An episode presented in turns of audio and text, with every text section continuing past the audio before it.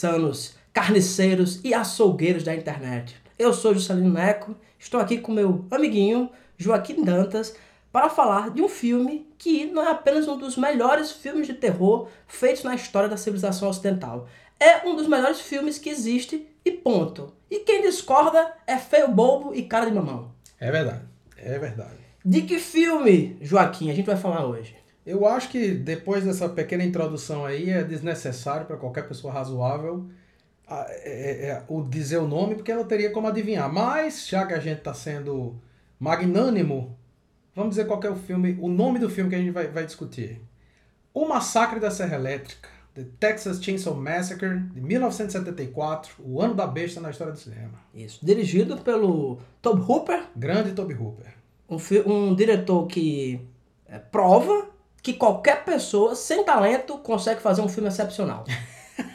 Difícil é fazer dois. Tá? Porque toda a trajetória. Não, não vamos entrar nessa tangente gigantesca aí da obra do Toby Hooper, mas ele nunca fez um filme que se equipare a esse aqui. Nem a continuação que ele fez, que é bastante divertida Uhum. mas que é, não se compara ao, ao potencial de ultraviolência que a gente tem nessa obra-prima. E co- começando, né, o título em inglês é Texas Chainsaw Massacre, né, que é Isso.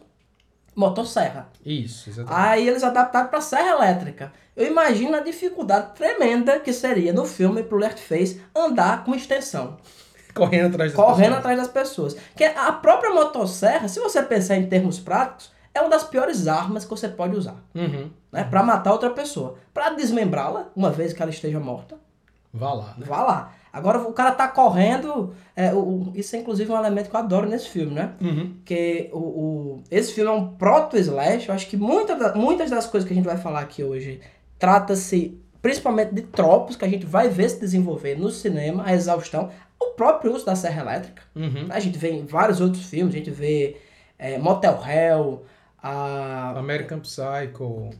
Enfim, tor- tornou-se um tropos muito comum, mas o que é, me incomoda, por assim dizer, é que assim, o Jason, ele é aquela. O pessoal brinca que é aquele cara que se teletransporta, né? Sim, sim. Jason do, do Sexta-feira 13, né? Ele tá num lugar, depois vai pro outro, mas Jason ele usa armas brancas, né? Que, não, que não tem motor dentro dela. Então ele consegue se esconder silenciosamente. Eu admiro a capacidade do Leatherface de criar ao redor dele um campo de. que, que ele abafa todo o som. Né? Porque a serra elétrica, mesmo ela estando fora de atividade, mas ela Aham. estando ligada, né? Sim. ela faz barulho, né? É uma serra, né? E, mas ele consegue se esconder com essa serra funcionando de forma maravilhosa durante esse filme. Sim, como agora nós somos pessoas organizadas, né? temos pautas e tudo mais, você, Joaquim, vai começar explicando aos ouvintes o que é esse filme, né? Me recuso a acreditar que tem alguém no mundo que não saiba o que é esse filme, que não tenha visto, né? Essa pessoa deve ser presa, Concordo. e torturada com uma serra elétrica. né? Então, primeira coisa, se você não viu esse filme, de- acho que de todos os filmes que a gente já falou nesse podcast, eu considero o filme mais essencial para a formação integral do indivíduo. Concordo plenamente. Então vai lá, explica aí o que é Texas Chainsaw Massacre. Bom, esse filme ele vai acompanhar uma viagem né, feita pelos dois irmãos, que é Sally e Franklin, que souberam que o, o cemitério em que o avô deles foi enterrado, ele potencialmente está sendo, tá tendo roubo de cadáveres nesse cemitério, e eles decidem ir lá averiguar essa história e levam junto alguns amigos com ele. Então você tem um grupo aí de cinco personagens, tirando o Franklin, os outros são todos meio ripongas, todo meio eles estão numa van, é uma coisa bem prototípica do hippie dos anos Scooby-Doo. 70. É, exatamente. Eu associo imediatamente a Scooby-Doo. São hippies dentro de uma van. E eu gosto muito desse plot inicial do filme. Porque assim, quem não se interessa por uma boa história de profanação do cadáver? Exato. Quem não, né? Quem não? Você sabe, a- você sabe a história que em Barra do Macharanguape, seu avô, o túmulo dele foi profanado? Você vai lá saber o que aconteceu? Não só vai lá, como você leva seus amigos e diz, come on, it's gonna be fun. A gente tem falado de filmes ultimamente que as pessoas têm ótimas ideias. né? Vamos descer um rio é, é, é, tempestuoso, perigosíssimo de barco. A gente nunca fez isso antes. Vamos, Vamos, vai ser legal. vai ser legal. E aí, uma vez que eles chegam na cidade, eles decidem dar uma passada na antiga casa dos pais de Sally e Franklin, né? Meramente para aproveitar que eles já estavam ali. Uma vez que eles vão nessa casa e começam a explorar os arredores, acabam esbarrando acidentalmente com uma família de psicopatas, né? Que a família, no primeiro filme, eles não têm nome definido, mas depois, nas sequências, eles ficam conhecidos como a família Sawyer, né? E, e é isso, né? Daí pra frente é só desgraça, bagunça, curtição e divertimento. E serras elétricas. E serras elétricas. Então, esse filme, ele tem um elemento assim, muito interessante, que é a cena inicial dele é uma das coisas mais curiosas que a gente vê no cinema, né? É uma forma brilhante de iniciar um filme, Uhum. que depois, óbvio, se tornou um, um lugar comum. Que é, ah, acho que todo mundo já assistiu algum filme que tem aquela mensagem no início, ah, baseado em fatos reais, né? Aquela Isso. coisa. Que é, que é um pleonasmo, né? Porque se é fato, é real, né? Hoje em dia não mais. É, f- é, hoje em dia a gente tem notícias com fatos irreais, né? É, A gente tá no, no mundo da pós-verdade. Também conhecida como mentira. Né? tem, tem, tem esse detalhe.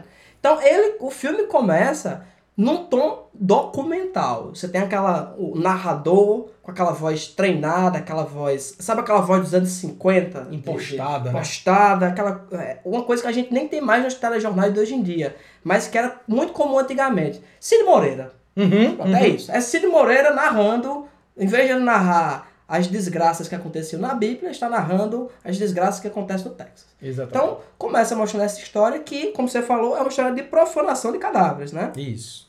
Inclusive, a cena inicial do filme é uma espécie de escultura feita com corpos, né? Tem um Uhum. corpo segurando outra cabeça.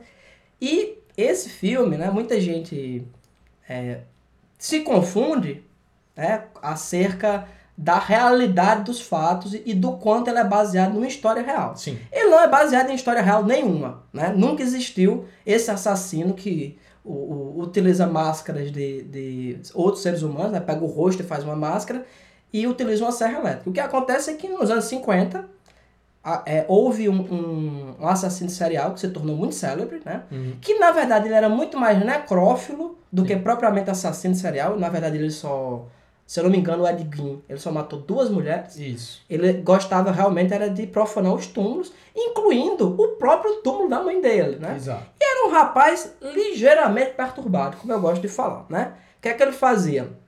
Ele pegava esse corpo e realmente ele, ele tirava a pele para fazer vestidos, para fazer máscaras, mas essa história da serra elétrica nunca existiu, né? Uhum. Ah, e também estima-se que ele era canibal. E uma das coisas que eu mais, mais acho interessante do Erguin é que quando invadiram lá a fazenda que ele morava, aquela coisa é, terrível, né? Que a casa onde ele morava era uma bagunça horrenda, que inclusive é inspiração direta para a casa onde essa família mora, né? Os Sawyer, né? Vamos, vamos chamar os Sawyer, né? Que depois virou canônico, né? Isso. é a inspiração para casa, que é o que? É uma casa onde as pessoas utilizam de carcaça de animal, de resto de corpos humanos, para fazer móveis. Isso. E isso também é um elemento que o Ed Gein fazia. Né? O Ed Gein tem, é, encontraram essas lindas imagens, vocês encontram todas na internet. Sim. né? Sim. Ele utilizava a pele para fazer abajur, Abajur.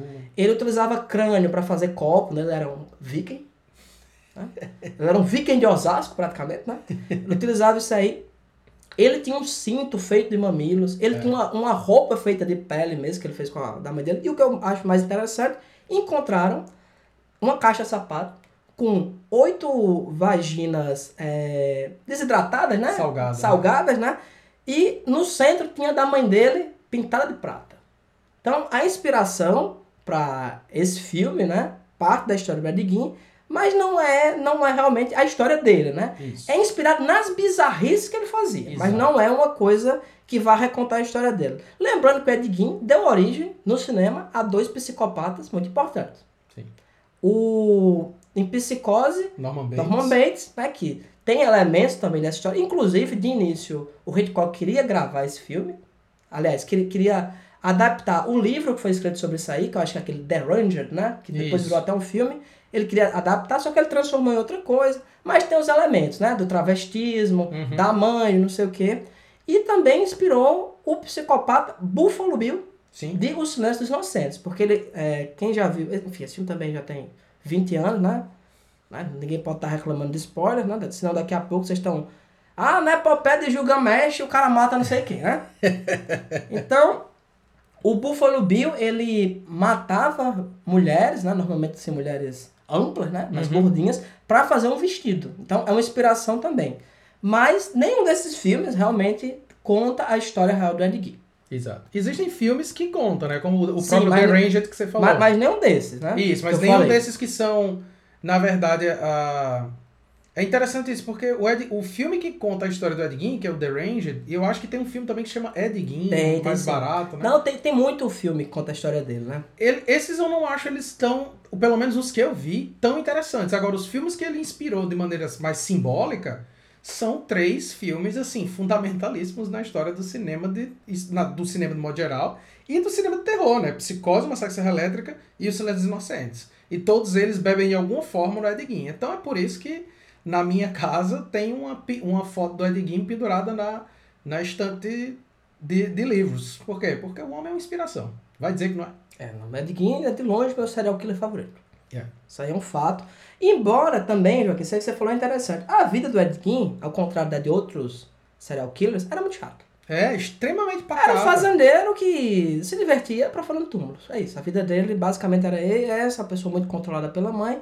E mais dentro da arte, né? Felizmente a gente consegue retrabalhar essas coisas Uhum. de uma outra forma, né? Outro ponto que eu destaco assim, sempre nesse filme é que ele tem um visual muito inspirado em documentário.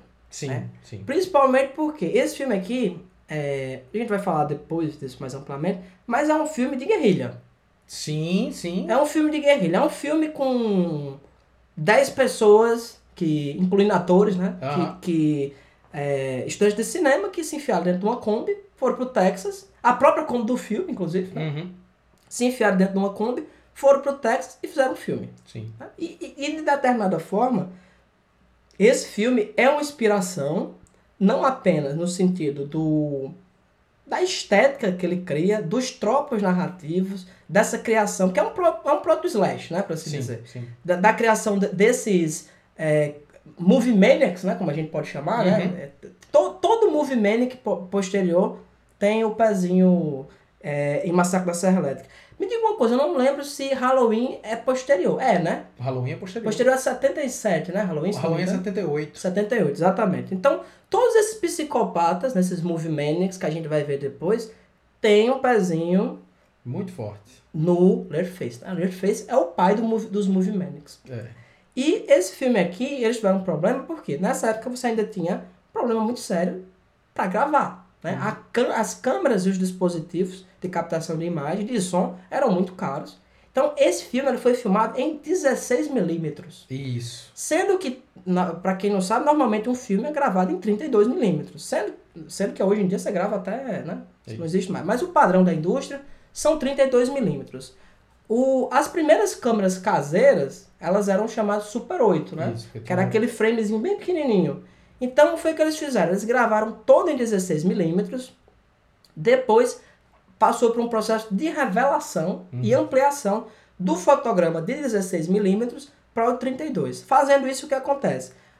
O grão da película, né, aqueles pontinhos que formam essa imagem, ficam muito mais visíveis. Uhum. Então, o filme inteiro tem uma aparência muito documental, principalmente em função é, dessa, vamos dizer, dessa solução técnica que eles Sim. encontraram. E o interessante é que ele cria uma estética. Quando a gente estava falando sobre é, Forbidden Planet, né, e a gente comentou a coisa do Technicolor, e eu falei que, olha, o que eu adoro no Technicolor é que, que é quase um timbre visual, assim. Às vezes eu consigo assistir um filme que não me interessa em nada o plot, só porque eu acho lindo a cor do Technicolor. A mesma coisa vai acontecer aí com esse, é uma criação de um timbre visual, essa, essa do 16mm expandido. Tanto que você vai ter gente, por exemplo, que depois do Toby Hooper vai estar inspirado nele. Talvez o exemplo mais óbvio né, seja de um do, do Rob Zombie. Rob Zombie nunca negou que ele basicamente assistiu Massacre Serra Elétrica e daí pra frente ele quis fazer filme. Se você pega o Devil's Rejects, do, Toby, do, do Rob Zombie, Rejeitados pelo diabo. Rejeitados pelo Diabo, ele foi feito exatamente assim. Ele foi propositalmente filmado em 16 e ampliado depois para criar esse efeito granulado que era o que ele queria. Porque ele queria que soasse visualmente como o Massacre da Serra Elétrica. E realmente cria um senso de sujeira para a imagem, né?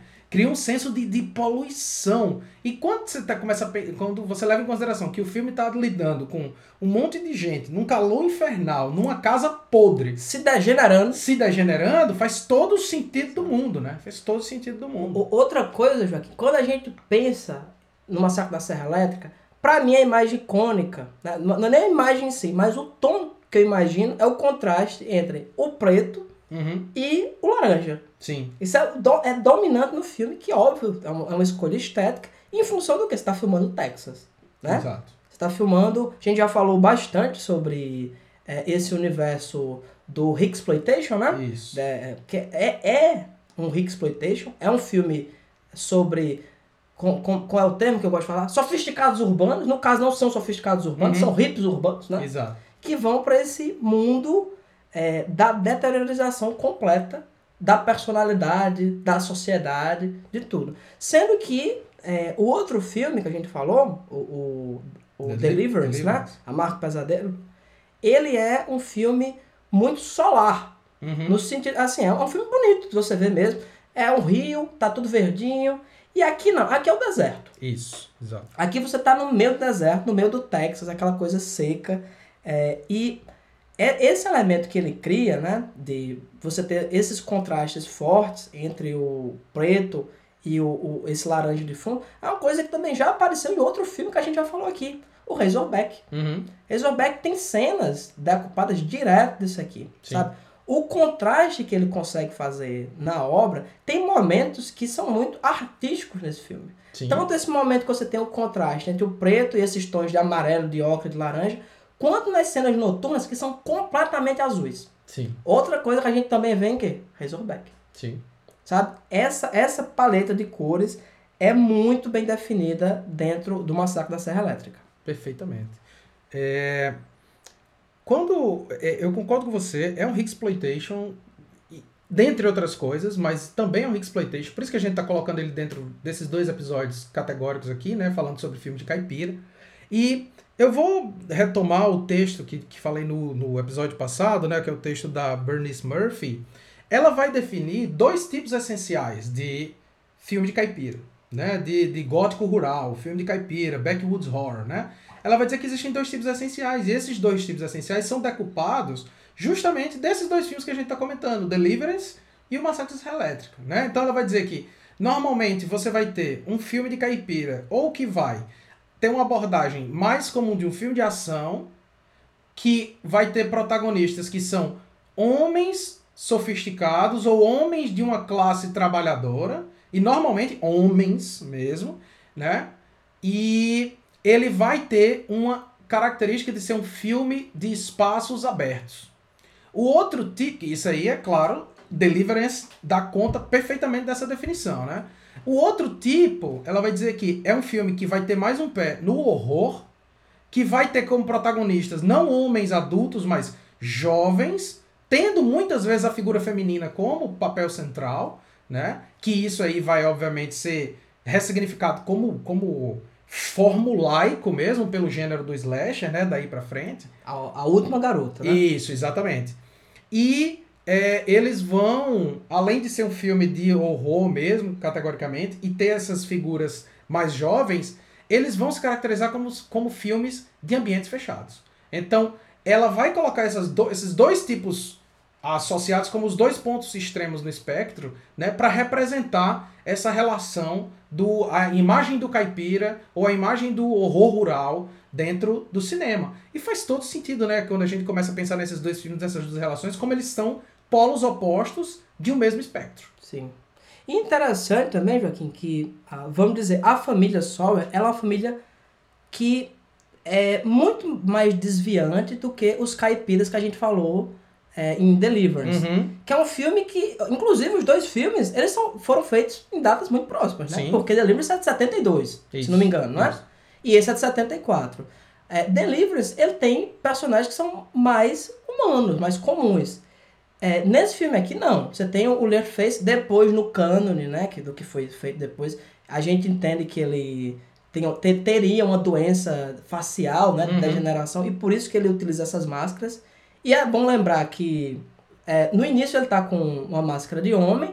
E depois ele tá com a máscara de mulher, que é justamente o que, o que eu já comentei antes, esse elemento de tra travestismo ou de crossdressing, né? Uhum. um crossdressing de pele, né? Bastante, bastante extremo, eu diria, né? Mas quem so, hoje em dia, quem é? Quem para julgar ninguém, né? Se a pessoa. Eu vi, eu, eu vi desses dias uma história que eu espero que seja mentira, Uhum. mas que. Deve ser uma dessas notícias falsas que circulam, que uma pessoa sofreu um acidente, foi atropelada por um ônibus. E uma mendiga foi lá e começou a comer o cérebro dela. E alguém postou isso no Twitter. Aí veio uma pessoa pra dizer, sim, mas ela tava com fome, ninguém pode julgar o que a pessoa faz. Aí eu olhei assim e disse, rapaz, tá che a, a relativização completa dos valores tá chegando num ponto que a pessoa tá relativizando canibalismo. Tá bom, tá bom. A, a, a história que, que isso aconteceu, eu acho que é mentira, mas o comentário da pessoa é real. É né? real, Então é. Ela, ela considera que isso é real, então tá válido. É, eu ia falar, é, ele usa três máscaras ao longo do filme e as máscaras elas meio que servem como se fosse para demarcar o papel social dentro da relação familiar dele. A primeira máscara é a máscara que ele usa quando ele é o açougueiro, que é uma máscara, uma máscara masculina. A segunda máscara é uma máscara feminina mesmo, que ele usa quando ele é O cozinheiro. o cozinheiro ou a dona de casa, né? Porque o cozinheiro é o próprio, é o cozinheiro, né? Tem um, um, um dos irmãos que é o cozinheiro em si, mas ele é a dona de casa, ele tá ajeitando as coisas e pá. E na cena do jantar, ele tá com uma roupa de homem, porque ele tá de terno, Isso. mas com uma máscara que tá maquiado com maquiagem feminina. Então, naquele momento, ele tá fazendo um papel ambivalente. Ele nem é homem nem mulher, ele é um intermédio aí. Só, a gente não vai fazer isso, mas se você quiser pensar sobre essas representações do masculino e do feminino, a partir das máscaras do Leatherface, dentro dessa narrativa, rapaz, dá uma tese. Dá, dá sim. Dá uma tese. E, e- e é interessante que ele use. ah, do momento em que ele, ele tá com a serra elétrica, que é um elemento fálico ligeiramente óbvio, aham. né? Ele não tá com a máscara masculina no início, né? Sim. Só no, no final, quando ele tá de terno, é que ele usa a, a, a serra, né? Nu- nu- Numa das cenas mais maravilhosas, né? De, de, de perseguição. Cara, esse filme, eu tava reassistindo ontem, porque é óbvio, né? Eu já assisti esse filme um milhão de vezes. Uhum. Mas quando você vê, você não lembra, assim, cena por cena. Sim. O início do filme, depois que eles vão lá, tem a cena do cemitério, tem a narração, aquela, dá, dá todo esse tom do filme. A primeira cena que você é introduzido propriamente aos personagens, eles têm, tem um dos irmãos que é cadeirante, né? Eu Isso. não sei se cadeirante é o termo correto. Enfim, uma pessoa que anda de cadeira de rodas, Uhum. tá? Um dos irmãos, você fala do, dos hippies. Isso, do, do, do grupo de jovens descontraídos, né? Isso, isso. Do- dos, o, o, a, a Kombi do Scooby-Doo, né? É. Tô falando. São, dois, são os dois irmãos e o, o irmão usa uma cadeira de rodas. Isso. Ele de- eles descem o cara, né? Botam um, do- dois apoios para ele descer da van, da, da van. Eu não sei se é uma van ou uma Kombi. É uma van, né? É. Acho que é uma van. Enfim, eu não Você tá entendo de perguntando carro. demais pra mim, Juscelino. Eu não entendo de carro. Enfim, é um né? Eu Não é sei um carro não é uma assim. moto. e um Fusca. Eu sei que não é uma moto nem um Fusca. De, de resto. Aí eles tiram esse cara dentro dessa van. Ele vai fazer xixi, né? Uhum. Dentro de uma lata, né? Fazer suas necessidades, já que ele não pode ficar de pé. E ele desliza de uma ribanceira. E se, se estabaca no final, fica todo cortado. Esse é um filme que a cena inicial, por assim dizer, a cena dos personagens, né? A Aham. cena da narrativa realmente, mostra um cadeirante descendo uma ribanceira. E é a melhor coisa que acontece com ele o filme todo. É verdade. E eu digo, digo mais, Juscelino. Esse personagem é o. De, num filme que você tem canibalismo, certo?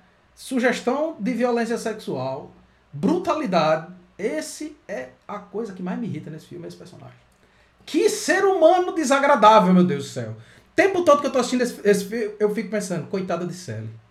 Tem que aguentar um homem desse a vida inteira. Porque tem uma cena que eles compram. Diga-se passagem, eu não sei se você fez essa associação. Eu não tinha feito até ontem, quando eu revi. É, e na verdade, quem me, me indicou foi Luciana. Quando eles estão comendo. Porque ele- quando eles descem do carro, ele tá comendo um pedaço de carne, né? É uma salsicha. É uma salsicha. Uma salsicha não, uma linguiça, né? É.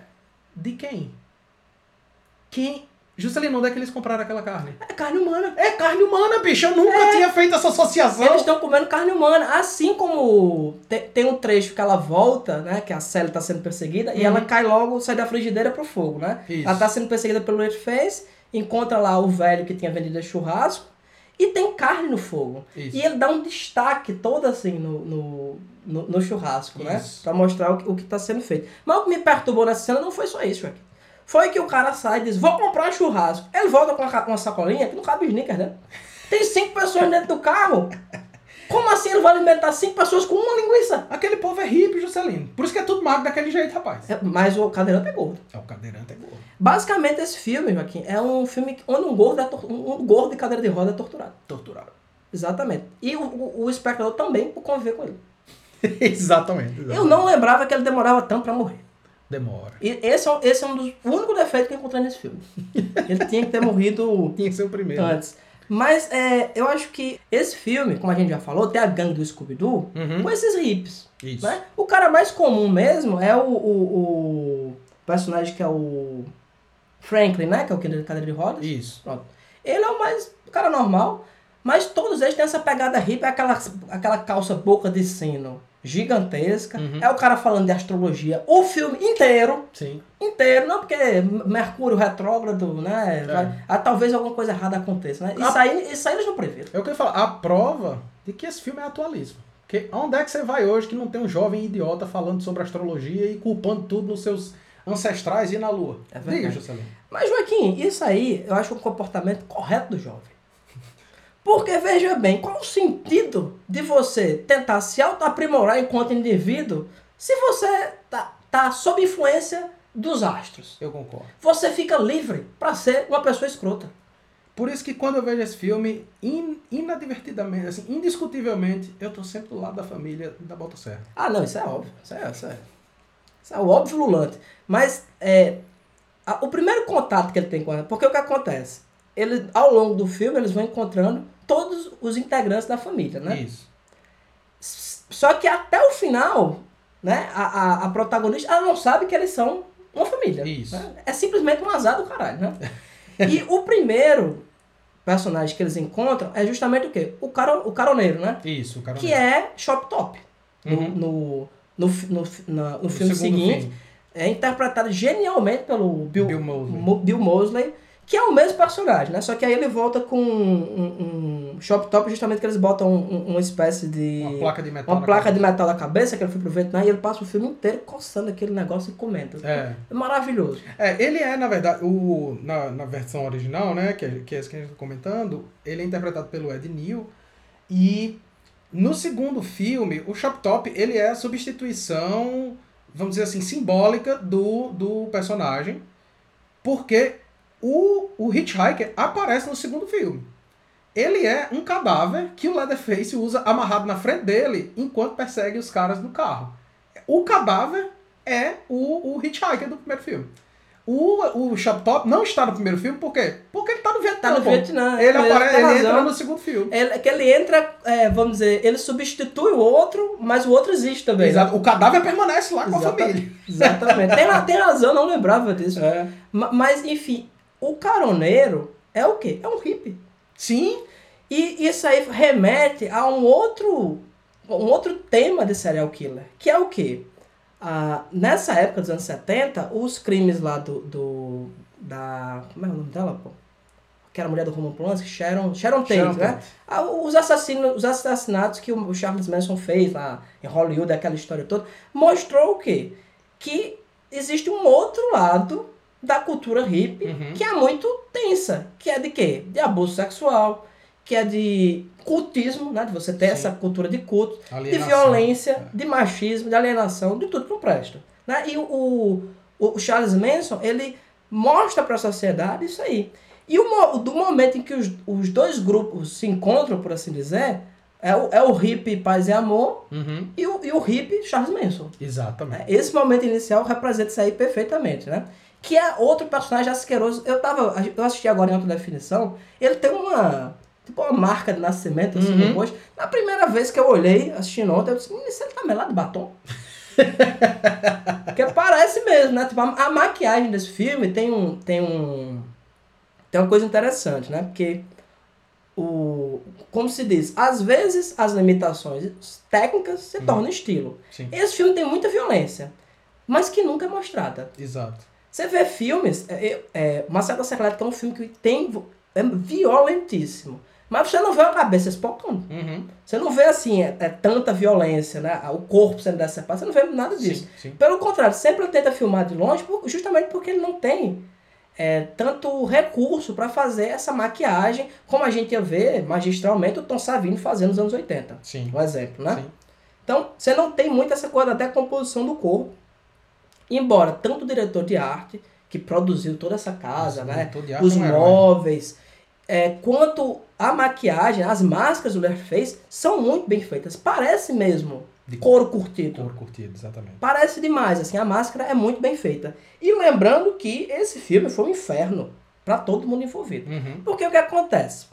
É, a na- é, tem uma cena que eles estão andando no, no de Kombi e aparece um tatu morto na estrada, né? Isso. Que é uma coisa típica dos Estados Unidos, que é o roadkill, Uhum. que inclusive é um dos grandes preconceitos que se tem contra os, os é, caipiras né, americanos, né? Os rednecks, é, que a gente vê até em, em filmes como Família Buscapé, é que eles comem roadkill, né? Sim. Come esse é, gambá, come guaxinim, tá Bi- tudo. Bicho que foi atropelado Foi atropelado, pega e cozinha, né? Faz um ensopado, né? Isso. Esse ensopado é de quê? Sabe-se lá. Né? e ele se apropriou disso aí, pegando tanto animal morto de estrada, como o refúgio de abatedouro, né? Ossos, é, caveiras, né? Aquela, aquela, o crânio do boi, enfim. Essas ossadas para fazer os móveis e fazer uma decoração maravilhosa. O grande problema é o quê? Aquilo tudo é de verdade. Aquilo não é Isso. próprio. Exatamente. Aquilo não é próprio, aquilo é de verdade, né? Inclusive, Hollywood, né? é, não é incomum usar é, esqueletos e carcaças humanas nos De filmes. verdade. De exatamente. verdade. Porque você, lá nos Estados Unidos, as coisas são mais tranquilas nesse sentido, né? Você compra um, um esqueleto é, de um indiano qualquer legalmente, né? Uhum. E bota aí. Muito mais fácil você alugar um do que você botar uma pessoa para esculpir tudo aquilo. Então esse cara encheu a casa de carcaça, de carniça, é isso Isso. de carniça. E eles ficaram lá, não lembro se foi quatro semanas, né? até um Uhum. período. Porque que é outra coisa que a gente não falou. Esse filme não tem um cenário, né? É tudo em locação. Tudo em locação, exatamente. Não tem nada disso, é tudo em locação. E mas eles realmente foram, eu não lembro se foi no Texas ou foi no Arkansas que eles filmaram a maior parte, mas realmente é no sul dos Estados Unidos, em casas completamente deterioradas. Uhum. Que eles foram lá e conseguiram deteriorar mais ainda. Mas Então eles ficaram convivendo nesse, nesse ambiente durante semanas com as coisas apodrecendo ao redor deles. Né? O, o Gunnar mesmo, né, que é o. que eu acho que é o único. é, é, vamos dizer, ator desse filme que se tornou famoso, pelo Uhum. menos dentro da subcultura desses filmes, que é o cara que fazia o Red Face, né? sim, sim. O Gunnar Hansen, ele inclusive tem um livro sobre as experiências dele, que é Chainsaw Confidential, né, Uhum. que ele conta uma, uma autobiografia. É, e a roupa dele é a mesma Ao longo do filme. do filme, né? Aquela a roupa de, de, de açougueiro, né? E ele tava sujo de sangue de animal mesmo, porque, enfim, é o recurso que tinha. Coisa que aqui no Brasil, a cineasta como o Peter Bastoff, por exemplo, fizeram bastante. Uhum. Porque o cara ia fazer o filme, ele não tinha, ele não tinha acesso a, a, a, a- como, é, como é que chama, pra, que usa para fazer o efeito, não tinha, ele não tinha acesso a látex para fazer os órgãos. Uhum. Então o cara ia, pegava, ele- eu já vi ele falando, tem filme que ele, que ele pegou um porco, né, cortava assim e o efeito é perfeito. As vísceras, eles pegavam vísceras de, de bode, né, então Uhum. esse filme tem muito isso aqui. E quando você lê, tem, tem um livro seu pela Dark Side. Acho que, acho que arquivos. Enfim, se você digitar aí em qualquer lugar, Massacre da Serra Elétrica, Dark Side, aparece esse, filme, esse livro, que não é nada bom. Diga-se de passagem. que é basicamente um aglomerado de entrevistas que eles uniram, né? E fizeram isso aí. Nem esse é bom, nem o que eles fizeram sobre Evil Dead é bom também. O único que é legal é aquele sobre o primeiro filme do. do, do o primeiro filme de Sexta-feira 13. Sexta-feira 13. Esse é bom que é um livro mesmo, né? A pessoa se deu o trabalho de escrever. Mas esses depoimentos, óbvio que pra quem gosta, tem interesse. Sim. E os caras falam, cara, um inferno. Um inferno, esses caras, no meio do calor, como a gente disse. Cara, tem cena que você vê os caras dentro da Kombi, eles estão derretendo. Sim. Eles estão derretendo, eles estão cobertos de suor. Então, óbvio que isso aí dá mais o quê? Mais realismo ainda pro filme Sim. Né? contribui ainda mais para esse caráter documental, né? Que eles não estão lá, essa coisa plastificada, maquiada, bonitinha, né? que a gente vê nesses filmes de adolescente. É, exatamente. Eram atores desconhecidos em condições extremamente realistas, porque nada é filmado em set, tudo é feito com coisas concretas, reais, e, é, e se está apodrecendo na imagem, está apodrecendo no mundo real mesmo. Então é extremamente, assim, o realismo desse filme é extremo mesmo. É extremo. Ah, tem uma coisa que a gente estava comentando antes, eu esqueci de comentar. Ah, esse filme ele tem uma estética, né, que a gente já comentou, desse, desse contraste, que a gente associa tanto com o universo dos anos 70, que se vocês olharem, tem filtro do Instagram uhum. que simula essa estética que tem nesse filme. É verdade. Se você procurar, você vê. Esse filme que esse tem filtro do Instagram que se tiver claro, ele dá aquela mesma estourada. Uhum. E se tiver escuro, ele fica azulado, né? É óbvio que na época era muito mais complicado fazer, mas você consegue hoje, né? Sim, sim. Qualquer dispositivo. É, já que a gente está falando da, da questão da, da concepção estética desse filme, porque afinal de contas, assim, antes da gente começar a gravar, você que está ouvindo aí, normalmente, aliás, normalmente não, sempre, eu e Juscelino a gente não combina nada, certo? A gente não chega e troca notas, não, a gente senta ali o gravador e grava. Dessa vez, a única coisa que a gente combinou é que a gente tinha que se controlar. Porque o Massacre da Serra Elétrica é um filme fundamental para a nossa vida e se deixar a gente fica falando daqui até 2030, né? É, é, então a gente tem que fazer cortes, tem que se, se, se, se concentrar. Se concentrar em alguma coisa. E a gente decidiu, de modo geral, falar muito sobre essa, a concepção estética desse filme e a construção narrativa dele. Já que a gente está falando especificamente agora sobre a concepção visual das, de como o filme é filmado, de como ele é construído, tem um, uma coisa que me chama muita atenção. Muita atenção, assim. É o quão dentro do horror visual que ele cria, o Toby Hooper consegue fazer um filme extremamente elegante na sua concepção, né? Então, olha só, quando a gente pensa, por exemplo, nas transições do filme. Numa das primeiras cenas em que o Leatherface vai usar a serra, né, que tem um o sujeito tá deitado na cama e ele vai cortar o cara em vários pedaços, quando há uma transição dessa cena para a próxima, você tem a serra, a motosserra no centro da imagem e corta para um moinho de vento do lado de fora, que está fazendo o mesmo tipo de movimento, né? Giro, giro, giro, girando, girando ali, criando uma sobreposição de imagens similares. Outra cena, por exemplo, muito bonita, assim, nesse sentido de, de composição, é uma cena em que à noite, né? E como você falou, assim, as cenas à noite elas têm esse tom azulado muito forte. Filma-se a casa, dá um zoom out e aí a casa fica iluminada no meio de um breu absoluto, Sim. e a imagem da casa é diluída na imagem da lua. E a transição é essa. Cara, isso é bonito pra caralho, é assim. Muito, é muito elegante. E tanto a, a, a gente já falou um pouco dessa questão da violência, até a forma como ela é mostrada tem uma estilização maravilhosa. Uhum. Primeira vez que o Leatherface aparece, ele dentro da casa do uhum. cara, ele abre, ele sai do nada, pega uma pessoa, e fechou a porta. Pronto. Exatamente. Sabe? É um impacto visual incrível. Além dessa questão, por exemplo, das transições, que eu acho muito interessante, né? Na maneira como o, o Hooper compõe o filme, por isso que tá falando, foi muito elegante, do ponto de vista da concepção visual mesmo. Tem um outro elemento que eu acho muito, muito foda, que é a maneira, literalmente a maneira como ele filma, ou seja, a posição que ele coloca a câmera no filme. Se você reparar, o filme ele tem uma, uma, uma uma coisa muito curiosa, que é muitas vezes, muitas cenas são filmadas de baixo.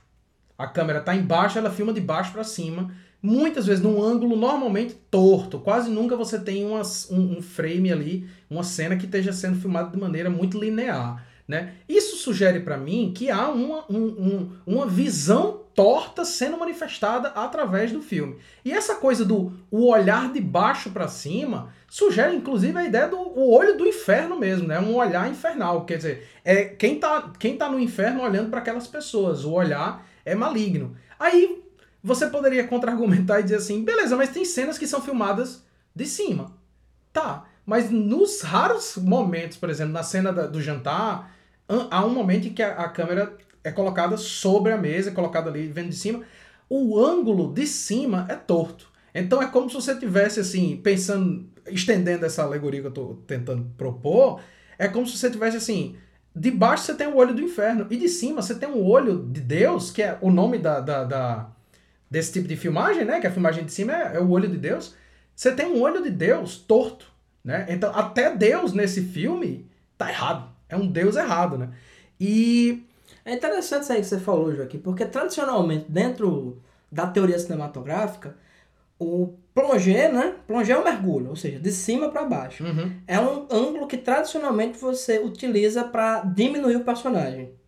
E o contra-plongé é, ou seja, de baixo para cima, é um plano que é heróico. Uhum. Que você usa para destacar o personagem. E realmente tem filmes que fazem isso de forma perfeitamente estilizada. Né? Cenas de. ah, não acredito que eu vou estar citando essas, esse cinema menor aqui nesse podcast, mas Cidadão Kane, né? Cidadão Kane tem cenas assim, né? Filmado de baixo pra cima, que dá essa impressão de grandiosidade. E é interessante isso que você falou, porque é filmado de baixo pra cima, mas os personagens não têm dignidade nenhuma. Nenhuma, exatamente. Sabe? É um. É um é, parece que eles estão literalmente se arrastando no chão. né? É, um, é um ângulo que é, aproxima eles justamente disso, disso aí que você falou, né? Do, do, eu não diria nem do inferno, mas do submundo mesmo, né? Do, Uhum. do, do, do inferno grego. Do Exatamente. inferno grego, né? Catábase, catábase. Esse podcast aqui tem harpas a dar, com, a dar de pau. pois é. E outra, outra, ainda dentro dessa mesma lógica, por exemplo, quando o, o, o Hooper escolhe filmar em planos abertos, é para mostrar a, me parece, uma sugestão da, do, do quão minúsculos são aquelas pessoas diante daquele mundo, que é um mundo do qual eles não fazem parte. Né? Novamente, essa coisa do backwoods horror, né? do horror rural. Quer dizer, tem- são aqueles hippies no meio de uma porra de um deserto gigante. E quando eles são mostrados de longe, é justamente para mostrar esse apequenamento. Quando eles são mostrados de perto, o Hooper faz uma coisa que eu acho muito curiosa. Eu vou mencionar especificamente uma cena que ilustra muito bem isso, que ele é, ele filma frames por dentro de frames. Então, por exemplo, naquela cena em que a, a personagem da Sally, né, ela entra lá no, no posto de gasolina fugindo do Leatherface e acaba sendo, entre aspas, resgatada pelo cozinheiro, né, que depois, obviamente, a gente percebe que não é um resgate. É, há um momento em que ele vai, a câmera fica, fica parada aqui do lado de fora do caminhão, né? Eu vou tentar descrever, mas quem viu o filme vai lembrar imediatamente. Se você que está só ouvindo o papo não conseguir visualizar, eu sinto muito, existe um filme que fez isso, chama Massacre Elétrica, certo? Mas a câmera tá parada do lado de fora do caminhão e ela filma o caminhão e através da janela do caminhão o posto de gasolina. Então você vai ver os personagens vindo, passando pela porta do posto, que está sendo é, é, é, enquadrada dentro do, do, do- da, da porta janela, né? da janela do carro, exatamente. Ele dá a volta, entra no carro. Quando ele entra no carro, a câmera se aproxima e o frame da, da imagem fica ao redor do frame da janela. Aí ele lembra que esqueceu de apagar a luz. Ele abre a porta, a câmera se afasta novamente, ele dá a volta, apaga a luz, volta, fecha, a câmera se aproxima novamente e ele fala pra moça que tá lá amarrada: Eu esqueci de apagar a luz. Hoje em dia, se você não apaga, rapaz, a conta vem muito alta. Né? Você pode. Você pode é, como é? Out of business, né? Você, o- É. O negócio pode quebrar por causa da de Exatamente. Cara, essa, essa cena, assim, mostra muito. Que o, o personagem, tanto do caroneiro, né? Quanto do Leatherface, eles são personagens é, de pura psicopatia. Feraz. Né? E o, o personagem do, do cozinheiro, né? Que é, Uhum. o, que é o irmão mais velho deles, resumindo é isso, né? Isso. É, seria o irmão mais velho, que às vezes até parece que ele tem idade pra ser pai deles. Uhum. Mas nos anos 70 ninguém sabe a idade de ninguém. Principalmente no cinema, você pode estar assistindo uma pessoa de 40 anos, que na verdade é um adolescente. né? E vice-versa. que- E vice-versa. Você tem que ter é, é, suspensão da descrença. Exatamente. Martin McFly, por exemplo, em, em De Volta para o Futuro, pouca gente sabe, mas o, o, o Michael J. Fox já tinha 67 anos quando fez aquele filme. Pior que é, né? O adolescente daquela época era, Era um adulto. era, era curioso, né? É. Então, ah, tem, tem uma coisa de banalidade do mal, porque supostamente o caroneiro Uhum. e o Leatherface são essas criaturas ferazes, como você falou, e eles são os abatedores. Né? Eles são o, o que aqui no Nordeste a gente chama de marchante, que é a pessoa que abate o animal. Porque ele não é propriamente o açougueiro, né? Porque são funções diferentes. Abater o animal e você é, destri- é, destripar ele, né? separar as praças, é outra habilidade. Né? Uhum. Ah, e no caso, eles, vamos dizer, o personagem do cozinheiro, ele sempre é meio dúbio. Uhum. Então, quando, na cena final, onde eles, aquela cena grotesca né, do, da, da, da Santa Ceia do Inferno, né? Sim. que eles colocam lá a menina amarrada na mesa, com carne provavelmente humana, Aham. e o avô que é um vampiro quase, né? Que, que você acha que quando tá morto, mas na verdade ele tá, ele tá vivo ainda pela força do sangue, como diria o grande Zé do Caixão. Ele é meio dúbio, ele fica assim, ah não, eu não quero ver isso aqui. Só que ele é um cara mais sádico do que o Leatherface. Leatherface quer, destruir- quer é, extirpar a pessoa, né? Quer Isso. matar ali e acabar. Ele é muito mais humano nesse sentido. Ele quer lhe abater da forma mais prática possível, assim como a pessoa é abatida. Aliás, assim como os animais são abatidos no abatedor, né? Tipo, Isso. aquela coisa técnica. Vou dar aqui uma machadada. Ou, ou, atualmente aquelas pistolas de ar, né? Que Isso. é, injeta direto no cérebro. Só que ele é o cara mais sádico que tem nesse filme. Uhum. Ele vai atrás, ele vai capturar essa mulher, ele, ele vai com uma sacola. Pra Isso. botar ela dentro. Aí ela pega uma faca, vai se defender. Ele pega uma vassoura, velho. Ele bate nela de vassoura. E fica batendo, batendo, batendo até ela apagar. Aham. Leva ela embora. Ela tá dentro de um saco. Do lado dele. E ele vai cutucando ela. É. Com o, o, O cabo o cabo de vassoura que quebrou e tá na mão dele. Ele vai o tempo todo assim, cutucando. A troco de nada. E rindo. E rindo, assim, tipo, é, é, é a, é a diversão É. dos caipiras. Exatamente, exatamente. Então, é, eu vou, vou dar continuidade a esse seu argumento já já, porque tem um outro ponto que eu queria comentar. Mas só para fechar o que eu estava dizendo, quando o Huber cria o plano aberto, é para aprisionar os personagens diante do tamanho do ambiente. E quando ele vai para o plano fechado, ele aprisiona os personagens novamente, porque ele coloca frames dentro de frames dentro de frames, né? Enquadramento dentro de enquadramento. Então, assim, o filme tem uma linguagem que sugere todo o, o- o- a angústia do, do, do- da narrativa. No entanto, em alguns momentos, aliás, somente em alguns momentos é que o- a câmera vai entrar em desespero. 90% do tempo, a câmera tem um tom que ele é completamente, que ele é tranquilo. Ele acompanha de maneira muito elegante, muito bem filmada, diga-se passagem. Cinema clássico. Exato, Tem exatamente. boa parte desse é cinema clássico. A, a câmera é posicionada de forma quase que teatral. Do ângulo em que ela consiga mostrar a ação dos personagens de forma clara. Exatamente. Não tem um frame em Massacre da Serra Elétrica inteiro que você não entenda o que está acontecendo. Exatamente, exatamente. E aí, em raros momentos, a câmera vai ficar frenética. Em raros momentos. Que não é feito também, por exemplo, com o- uma coisa que é muito comum hoje em dia, principalmente quando se fala de, de found footage, que é o que me faz não ser muito fã do found footage, que é essa porra dessa câmera tremendo o tempo inteiro. Mas ele vai fazer com quê? Com cortes abruptos. Como na cena em que a, a Sally tá gritando desesperadamente e você tem aquele close que é clássico no olho dela e cheio de corte e a cabeça dela mexendo. Parece inclusive assim um filme europeu experimental, aquele, Sim. aquele, aquele momento ali. Que é o quê? A câmera tá em desespero como a personagem. Mas isso acontece em momentos muito raros. O que me faz pensar o quê? Que 90%, 90% do tempo, o olho que filma o filme é o olho dos psicopatas. Não é o olho dos, do- dos personagens que estão sendo abatidos um por um. A câmera tá fazendo uma função, que é registrar aquilo ali. Do mesmo jeito que o Leatherface, como você muito bem coloca, tá fazendo uma função. Ele tá matando aquelas pessoas ali. Ele não tem nenhum prazer naquele processo, não. Ele tá executando uma função, né? O, o sádico mesmo é o cozinheiro. O cozinheiro é o, o, o, o perturbado 100% do negócio. O Leatherface é, é um sujeito que tá, ele foi criado para aquilo. Né? Ele tá executando uma função que na cabeça dele é completamente natural. É a vida. É, É a exatamente. vida. Da mesma forma que você. Você não, Joaquim, que você é vegetariano.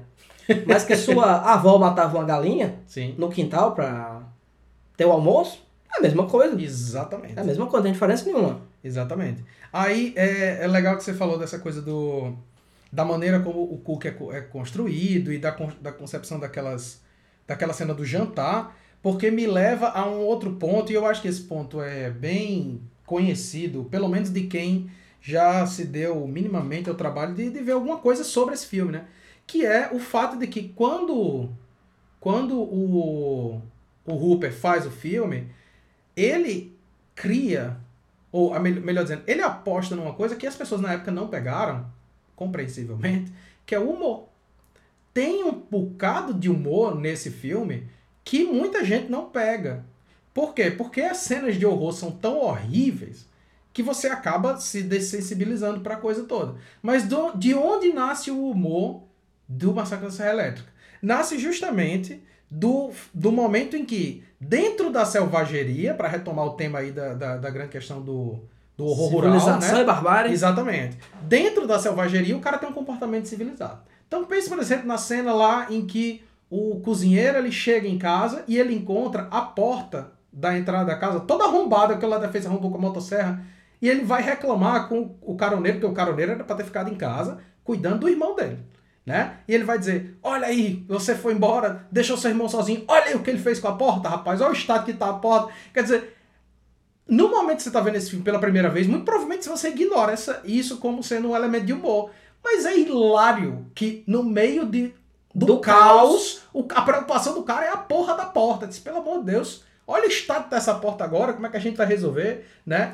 Cara, tem outra cena. né, Também, o, o- se, se a gente pensar por esse ponto, eu não acho que é, tenha tanto humor quanto o Tom Hooper quer vender. Uhum, Porque eu acho que, óbvio tem momentos que não faz o menor sentido, né? Inclusive, a, a- essa cena inicial, em que, o, que eu já falei, que o, o vamos dizer, o, o personagem que anda de cara de roda despenca uma ribanceira, que é uma cena que não tem função nenhuma pra narrativa, Uhum. é uma piada se você for uma pessoa muito doente. Sim.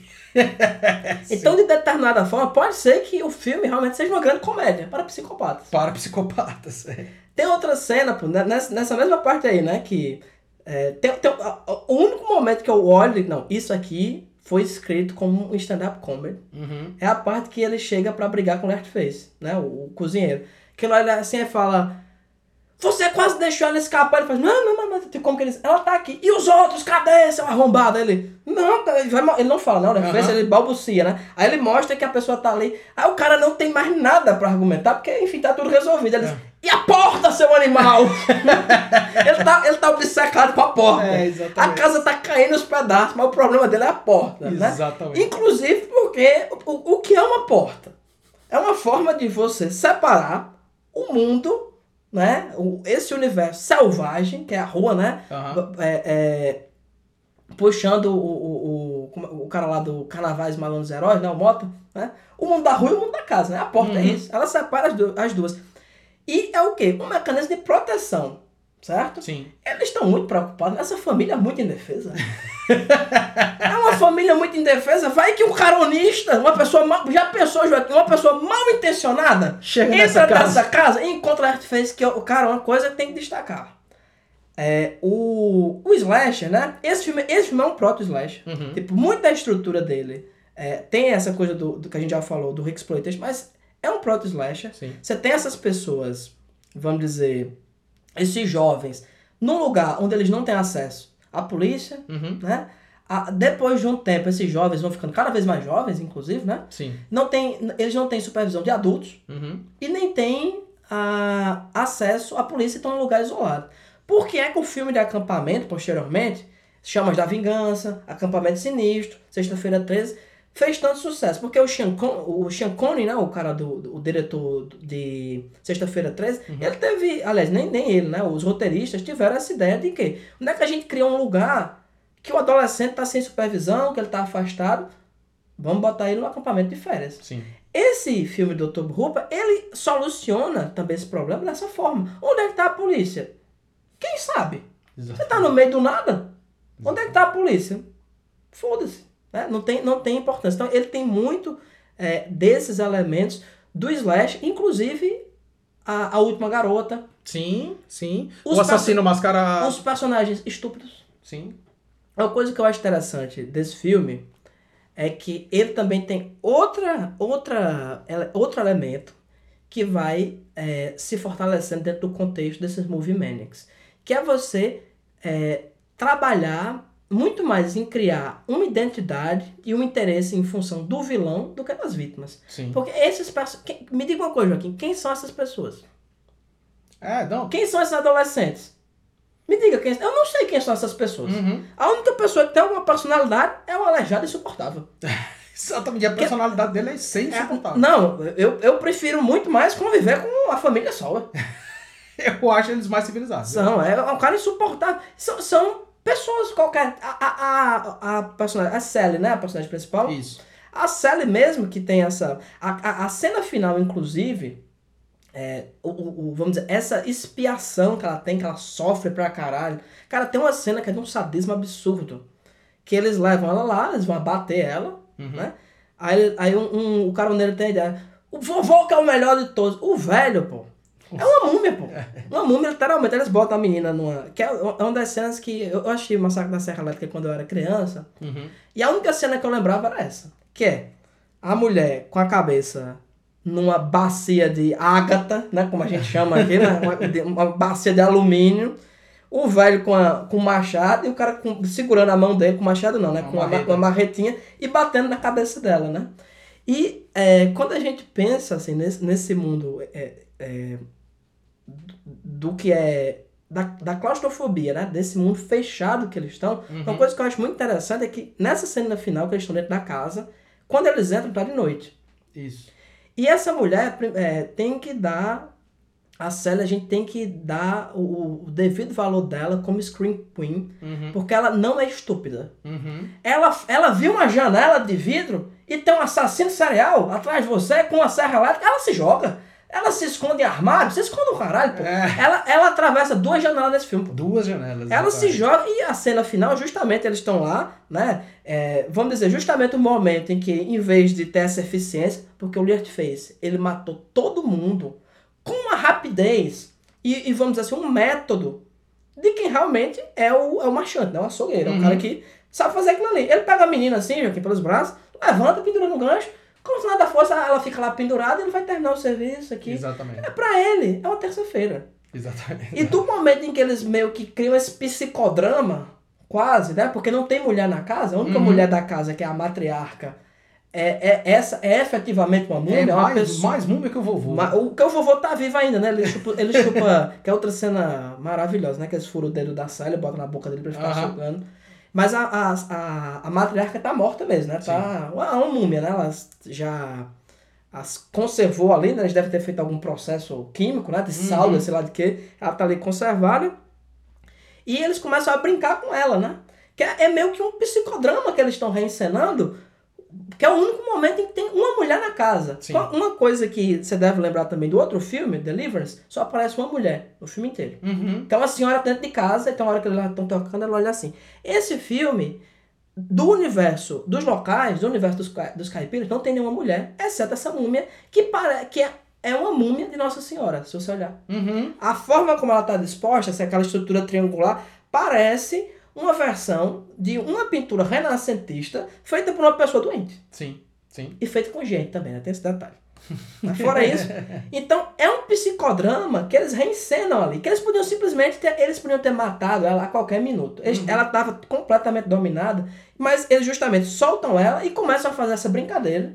Né? Que é justamente a natureza, vamos dizer, é o psicodrama da relação da mulher que está submissa e trancada dentro de uma casa com uma série de homens fazendo o que quer com ela. né? No fim das contas, é uma cena de estupro, né? Sim. Por assim dizer. Sim. sim. Então ele fica lá batendo aquela marreta, ela consegue se soltar e foge. E quando ela foge, tem um corte muito abrupto de iluminação. Uhum. Porque tá muito escuro lá dentro. E óbvio, tá tudo escuro, não tem uma janela na porra daquele negócio. Exatamente. É, Exatamente. a jan... Aliás, janela tem, mas a janela é toda. Que é óbvio, né, Joaquim? Apesar de você estar num lugar afastado, se você regularmente, né? Abate deixa- gente. Abate gente, eu acho que é bom tom você ter uma certa privacidade. Então, não tem janela. A casa tem janela, mas a janela sempre ela tem um. Alguma coisa que evita, né? A, a, a, visibilidade. a visibilidade de quem tá de fora. Então é muito escuro lá dentro. E quando ela quebra a janela e toca o foda-se, você vê que tá tudo claro. Uhum. E quando ela tá sendo perseguida, né? Vai, vai o Leftface, vai o caroneiro. Eles, o caroneiro vai brincando com ela, pô. É. Ele tá com a faca, ele vai cortando ela assim. Tipo, você vê claramente que é um. É, é quando uma das minhas gatas aqui de casa pega uma barata. Aham. Ele tá brincando com ela. Sim. Né? Ele tá se divertindo. Então, a violência desse filme em determinados momentos, assim, é muito impressionante, porque é muito abrupto. Tanto na cena que eu já falei, que o Leftface aparece do nada, pega a pessoa, fecha a porta e você fica assim, caralho. É. E essa cena, a gente não comentou isso. O filme não tem nenhum conforte. Sim. O filme é todo. Ele é sépia. Opaco, Ele é sépia. O momento que o Leatherface abre, o lugar lá que ele tá é o quê? Pintado do vermelho mais vivo que você já viu na sua vida e um monte de caveira. É. Então, assim, quando ele abre, é como se fosse assim, ó, aqui é o submundo, aqui é o Isso. inferno, vem aqui, ele vem e abre a porta. Uhum. A- a- aliás, e bate essa porta, que é uma porta, inclusive, de abatedor, uma porta É uma de porta de ferro, né? metal, é, exatamente. E a cena que tá vendo o caroneiro, ele é atropelado por um caminhão, que assim, o cara estraçalha, ele passa por cima, e é filmado assim, com descaso. Com descaso, assim, que é, parece que, assim, passou um caminhão. Tem uma pessoa embaixo, quem diria? É. É um descaso, assim, para- parece que aquilo acontece todo dia, né? É, é, não, não é nada o que a gente espera de um atropelamento espetacular, assim, de, ó, o close nos olhos do personagem, Ah. o horror, não sei o que. Simplesmente tem uma visão dentro do caminhão, aquilo que você falou, sempre tem os frames. É. O cara olha assim pra trás, passa o caminhão por cima, um boneco. é moído pelos pneus e pronto. Exatamente. Aí, é é- essa parte final é sensacional, né? Para um caminhão, né? O caminhão para, a mulher tenta fugir. O Left Face vem, acho que o cara fica tão perturbado. Na hora, quando eu tava assistindo ontem, eu fiquei assim, cara, por que, que esse cara não foi embora nesse caminhão?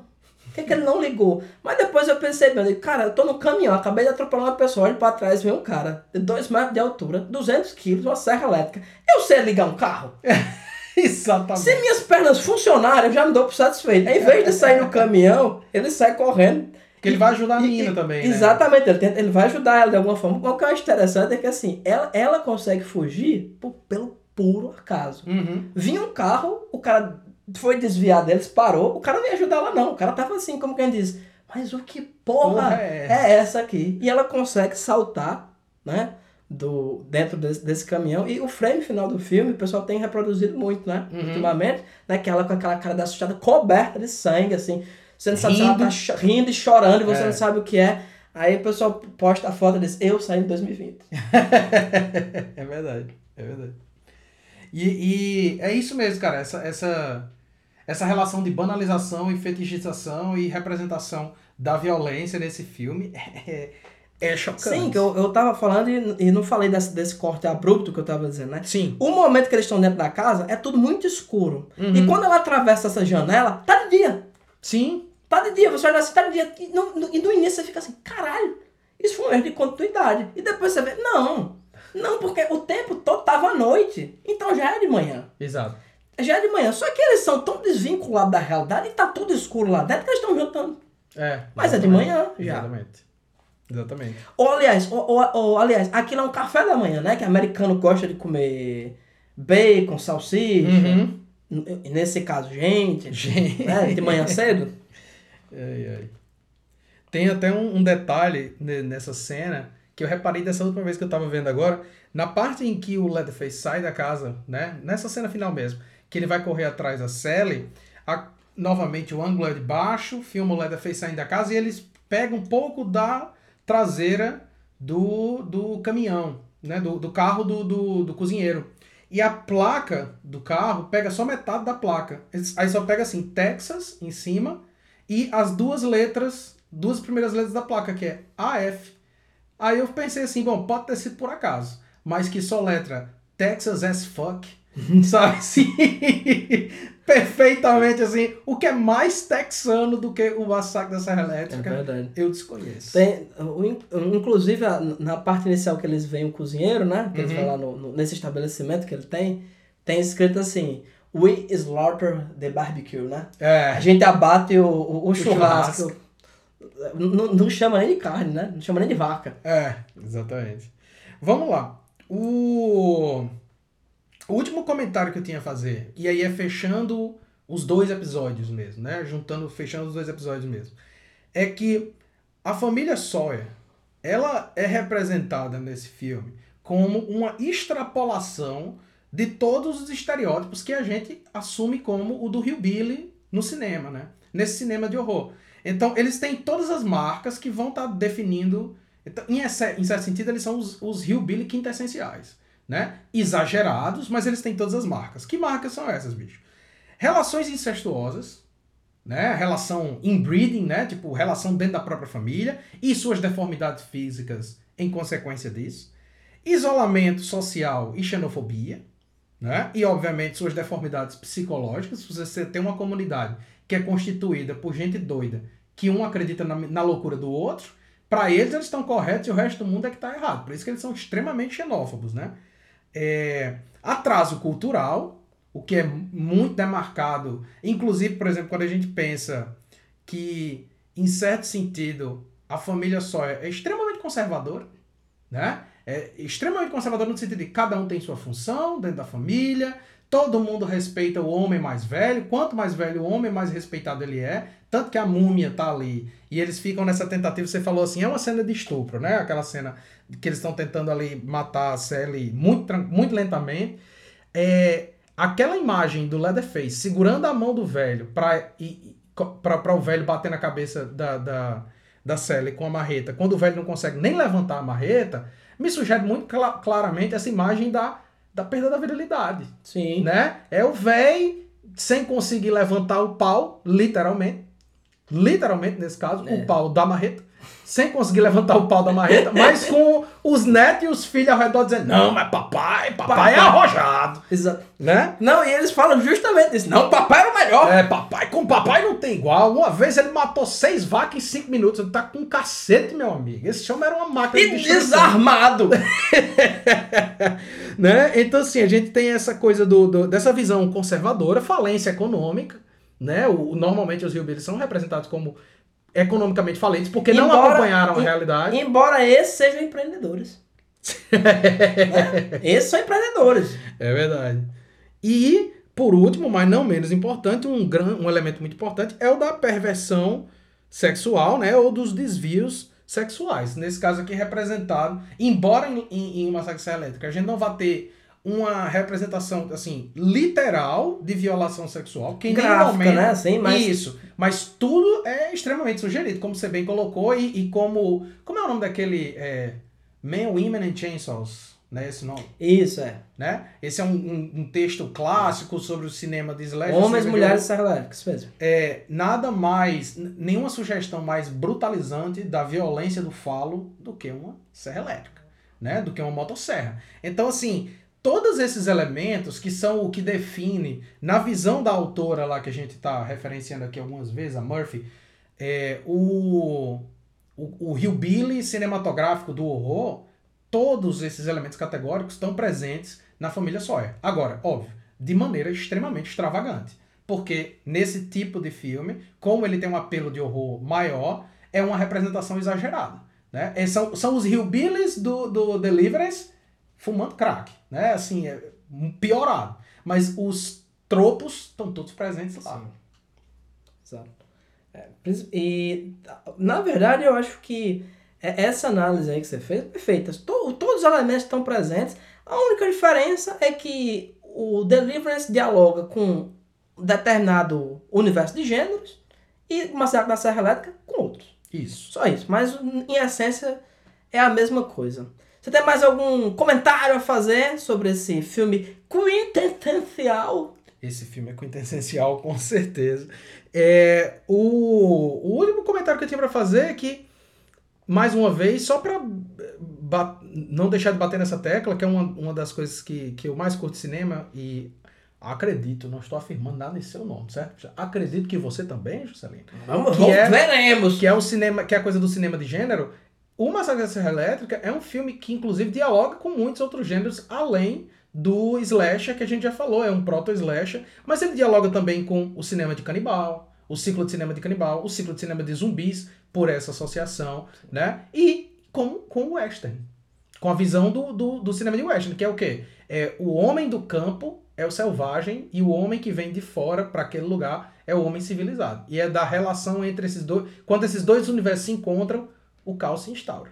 Né? Então, é, o Massacre da Serra Elétrica, apesar de ser um filme. Aliás, acho que talvez por isso mesmo, por ser um filme extremamente enxuto, ele consegue em seus poucos elementos, a sua maneira minimalista de ser constituído, apontar para infinitas discussões. Tanto é que a gente está aí vendo esse filme um milhão de vezes, né? E só para não perder a deixa, meus queridos, é o seguinte: se você assistir esse filme e você achar que ele não é muita bosta, não ache que você está discordando de mim, Joaquim Dantas, que não sou ninguém, nem de Juscelino Neto, que é mais ou menos ninguém. É um pouco menos, é um pouco, é um pouco mais, é um pouco menos ninguém do que eu. Você está discordando de Stanley Kubrick, que, que elegeu esse um dos filmes favoritos dele da história da humanidade, certo? Então, Quem é de- você perto de Stanley Kubrick? Vai deixar Stanley Kubrick. Vai, já pensou, Stanley? Já pensou? Assim, Stanley Kubrick não é o Zack Snyder, mas é, era o próximo da época dele. Mas era, era o equivalente da época. Era o Zack, o Zack Snyder dos anos 60 e 70. Meu Deus, você chega de uma dor. Mas pe- ó, isso aqui, se tivesse a censura intelectual, esse podcast era proibido. Era agora, era Pelas, pelas atrocidades são ditas, né? Quero finalizar, Joaquim, esse podcast hoje com uma solicitação aos ouvintes. Ah, eu tive uma ideia ultimamente que acho que a gente tem que contribuir para a diminuição da violência e o tipo da violência que é visto nesse filme. Então, você, bota no seu testamento para doar seu corpo para os canibais ou necrófilos. Certo? Você evitará uma, coisas terríveis que acontecem no Texas. Ou talvez em Caruaru, ninguém sabe. Aqui a polícia trabalha de forma muito lenta. O que deve ter de psicopata aqui no Brasil? É em verdade. atividade? Ninguém sabe. né? Pode, ter, sendo, pode ser que tenha alguém, nesse exato momento, sendo comido. É possível. Comido literalmente, eu tô falando, né? Devorado pelo seu vizinho. Então, dou essa dica para vocês. Doem seus corpos para os necrófilos e sejam felizes no Afterlife. Um beijo, pessoal. Nos vemos daqui a 15 dias.